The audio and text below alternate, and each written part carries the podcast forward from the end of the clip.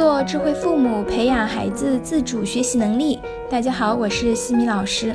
这节课给大家带来的主题是：父母吼叫对孩子会造成哪些负面影响？你经常吼叫孩子吗？尤其在辅导孩子作业的时候，一旦和孩子讲不通，就忍不住想大吼大叫。也许我们小的时候，父母也是这样对待我们。所以也让我们沿用了这个习惯，总是任由怒火发出来，而且还会认为只有这么做，孩子才会记忆深刻。然而，父母对孩子的吼叫往往会给孩子造成很多伤害，甚至有些伤害是不可逆的。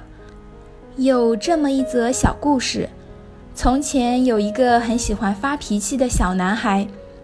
有一天，男孩的父亲给了他一大包钉子，让他每发一次脾气，就要在后园的栅栏上用锤子钉上一颗钉子。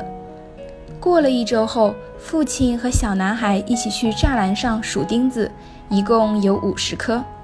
过了一个月，小男孩渐渐学会了控制自己的情绪，不乱发脾气了，栅栏上钉子增加的数量也逐渐减少了。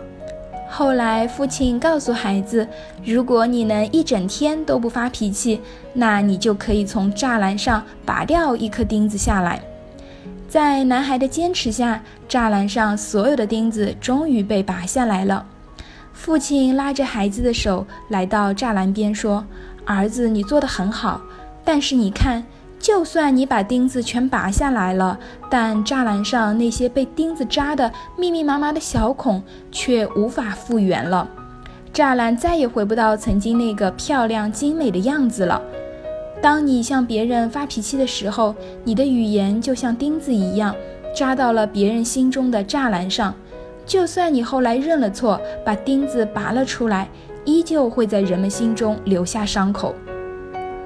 就像这一则小故事，父母们可能没有意识到吼叫的行为会对孩子造成的影响，已经深深地印在了孩子内心深处，几乎是一生无法抹去的阴影。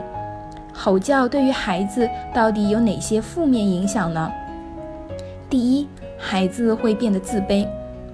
父母对孩子吼叫，尤其是不分场合的在他人面前对孩子吼叫批评。会让孩子觉得无地自容，觉得别人都在嘲笑他，这就会导致孩子自卑、胆小、缺乏安全感。在长期被否定的环境中成长，孩子内心得不到尊重，更无法释放自己的天性，开始怀疑自己的能力，不敢表达，没有主见，一直处于内心惶恐之中，不知道爸爸妈妈什么时候又会一阵怒吼。作为家长，我们一定要先处理情绪，再处理事情，自己要先保持冷静。如果孩子已经表现得胆小、自卑，那么一定要停止吼叫，多鼓励孩子，先肯定孩子，再用温柔的语气指出不足，发现他们的闪光点，让孩子有勇气地去面对困难。第二，孩子会变得爱发脾气。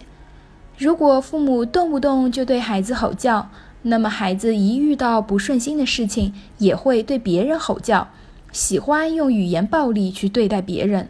因为孩子是父母的照妖镜，他们总会下意识地去模仿父母的一言一行。有不少父母吼叫完之后，随之而来的会是对孩子的愧疚和罪恶感。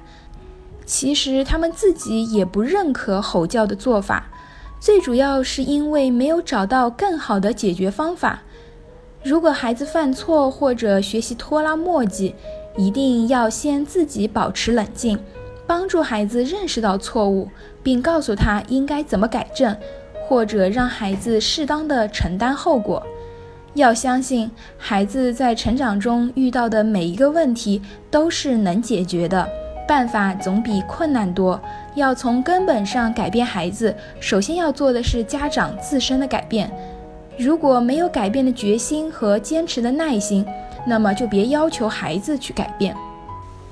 第三，吼叫让孩子容易撒谎。孩子为什么会撒谎？很大程度上是父母曾经对孩子犯的错反应过激，让孩子害怕了。为了避免受到吼叫、打骂之苦，孩子就会找理由和谎话来骗父母，这是孩子自我保护的一种方式。发现孩子撒谎，千万不要打骂，效果只会适得其反，只会让孩子越来越多的撒谎。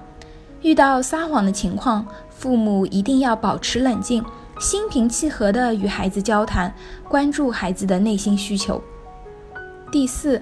吼叫会让孩子的逆反心理严重，经常对孩子吼叫会让孩子对父母的粗暴行为产生愤恨，长时间下来，孩子就会越来越叛逆，不愿与父母沟通。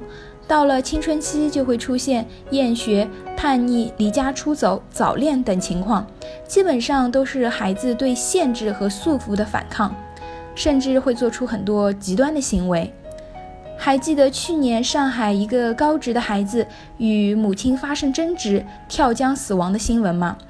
由于这个十七岁的男生在校和同学发生了矛盾，并且遭到了母亲的批评，于是，在母亲停车指责的时候，从卢浦大桥上纵身跳下死亡，只留下了母亲在桥上懊悔痛哭。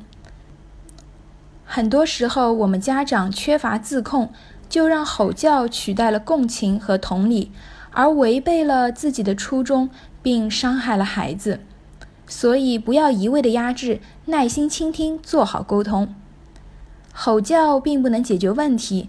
当孩子需要帮助和指导的时候，我们应该耐心的告诉孩子该怎么做，给出解决方案。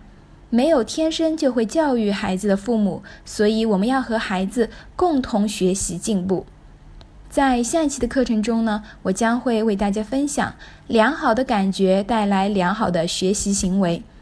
感谢各位收听，如果你喜欢西米老师的课程，欢迎在评论区给到反馈意见，也欢迎大家关注我们的公众号西米课堂，留言告诉我你们感兴趣的话题或者疑问。感谢各位收听，我们下次见。